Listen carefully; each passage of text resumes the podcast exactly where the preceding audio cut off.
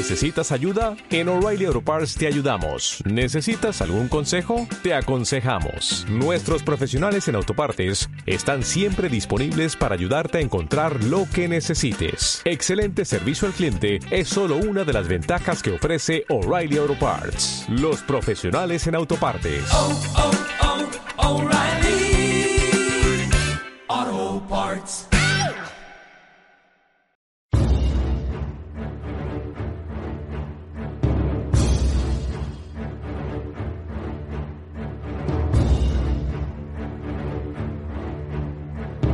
Bienvenidos al canal de historias bélicas que merecen ser contadas.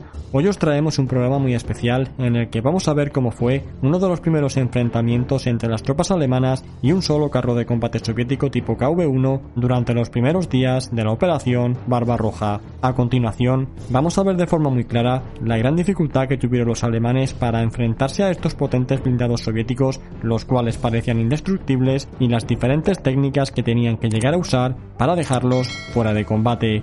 Bien, pues una vez dicho esto, comencemos por el principio. Como todos sabemos, el 22 de junio de 1941, los ejércitos alemanes atacaron la Unión Soviética, dividiéndose a su vez en tres potentes grupos. La sexta división Panzer, siendo esta nuestra protagonista de hoy, formaba parte del Grupo Norte en su avance sobre Leningrado. Tras el primer día de combates, esta unidad pudo hacer grandes avances sobre territorio soviético y llegó a ocupar dos cabezas de puente sobre el río Dubiksa. Estos avances los habían llevado a hacerse con bastantes prisioneros y mientras la mayor parte de los hombres de la división se preparaban para iniciar las siguientes ofensivas, otros comenzaron a trasladar a estos prisioneros a retaguardia.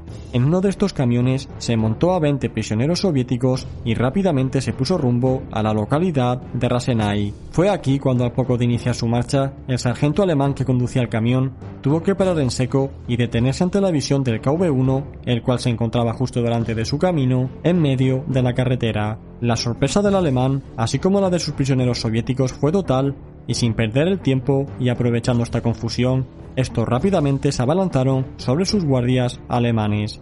Tras un breve forcejeo, el sargento pudo desprenderse del soviético que lo había intentado agarrar y giró su MP sobre el grupo de prisioneros restantes que intentaban huir. Tras varias ráfagas, pudo acabar con todos ellos, aunque hubo alguno que sí logró escapar.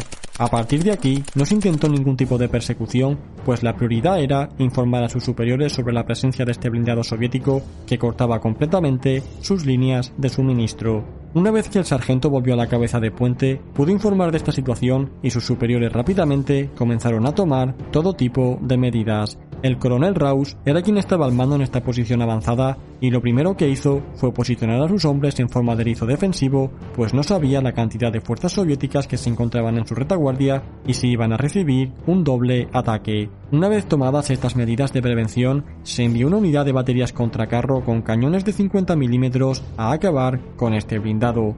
Poco a poco, esta unidad alemana se fue acercando al KV-1 soviético, el cual se encontraba inmóvil en la carretera. Finalmente, cuando se llegaron a situar a una distancia de 550 metros, las baterías alemanas comenzaron a hacer fuego sobre el blindado soviético, pero todos estos disparos no hicieron más que rebotar en el robusto blindaje de hasta 90 milímetros del KV-1.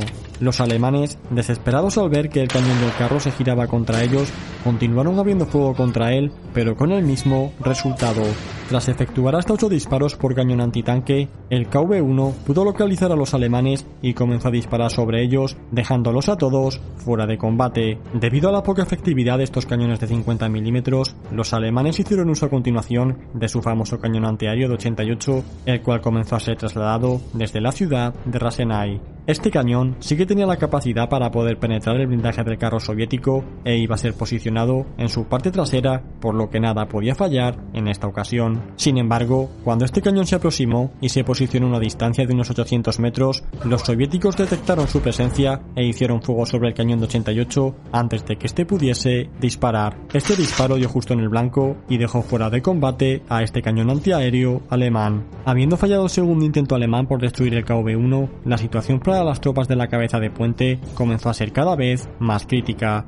Se estaban quedando sin munición ni comida en su intento por frenar los diversos ataques que seguían recibiendo de los soviéticos y estaban comenzando a hacer uso de sus raciones de emergencia. Los mandos alemanes pronto llegaron a la conclusión de que ninguno de sus cañones contra carro ni sus propios blindados tenían la potencia suficiente para batir a ese acorazado soviético, por lo que decidieron enviar un grupo de zapadores con explosivos para esta tercera ocasión. Doce hombres fueron los que finalmente fueron enviados a destruir este blindado soviético, los cuales tenían la difícil tarea de aproximarse al vehículo para colocarles las cargas explosivas. Ya que esto hubiese sido imposible durante el día, los zapadores efectuaron esta acción por la noche.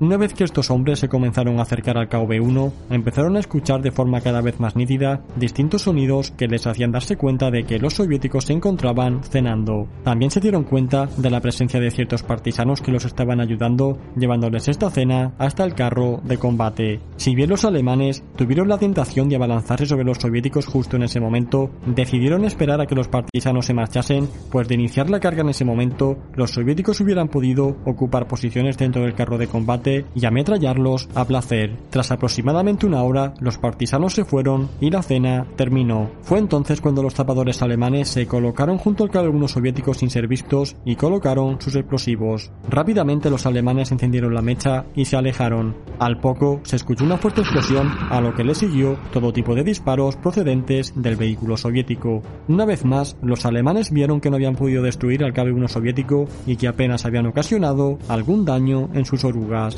Desanimados, 11 zapadores alemanes regresaron a la cabeza de puente para informar del fracaso de su misión y de la desaparición de un compañero al cual no habían encontrado.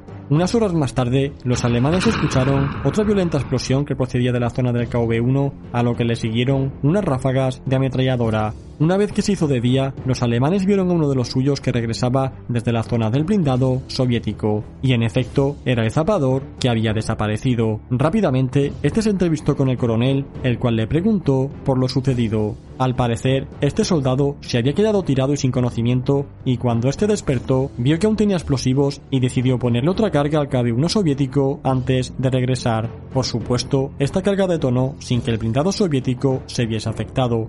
En cualquier caso, ahora entendían de dónde había venido la explosión que oyeron al poco de que regresara el grupo principal. Llegados a este punto y encontrándonos a día de 24 de junio de 1941, en el que los alemanes debían continuar su avance, los comandantes de la división estaban completamente desesperados ante la imposibilidad de destruir este carro de combate soviético.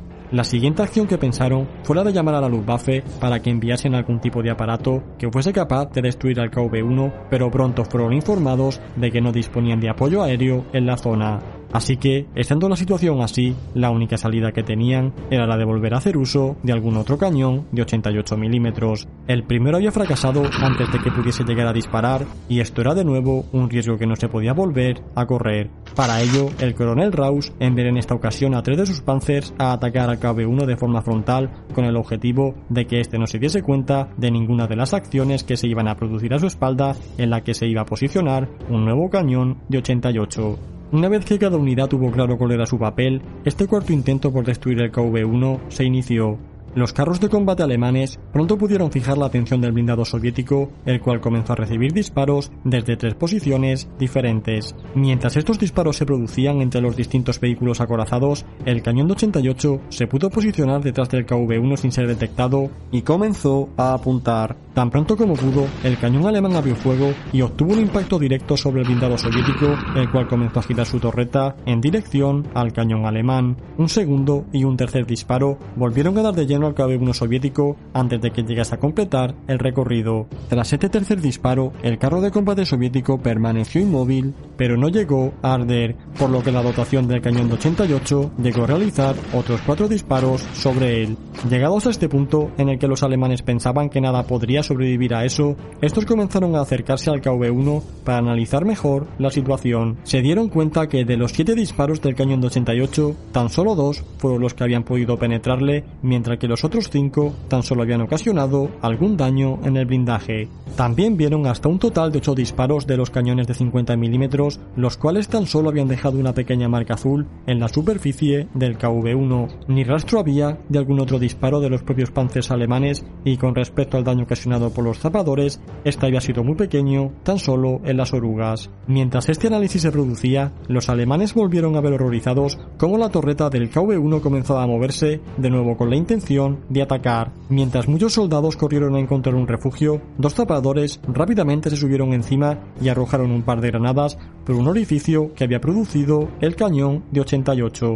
Tras esta última explosión interna de la granada, pudieron terminar los alemanes de poner fuera de combate este blindado soviético. En total fueron 48 horas la que un solo KV-1 soviético había bloqueado toda la línea de suministros alemanas de una poderosa fuerza de ataque. Este episodio, sin ninguna duda, nos lleva a hacernos una idea de estos primeros combates del frente oriental en la que los alemanes no tardaron mucho tiempo en descubrir las capacidades de las unidades blindadas soviéticas. Espero que este ejemplo real nos sirva para comprender las dificultades que tuvieron los alemanes cada vez que se encontraban con un T-34 o con un KV-1 ante los cuales tenían que recurrir a todo su ingenio para ser capaces de abatirlos. Y hasta aquí el programa de hoy, el cual nos ha traído este emocionante combate os invito a que visualicéis alguna de las entrevistas en las que hemos hablado de los combates entre blindados en la Segunda Guerra Mundial o de la propia operación Barbarroja. Os dejaré ambos enlaces en la descripción. Esto es todo, suscríbete y apoya este canal si este vídeo te ha gustado y nos vemos en el próximo programa. Hasta pronto.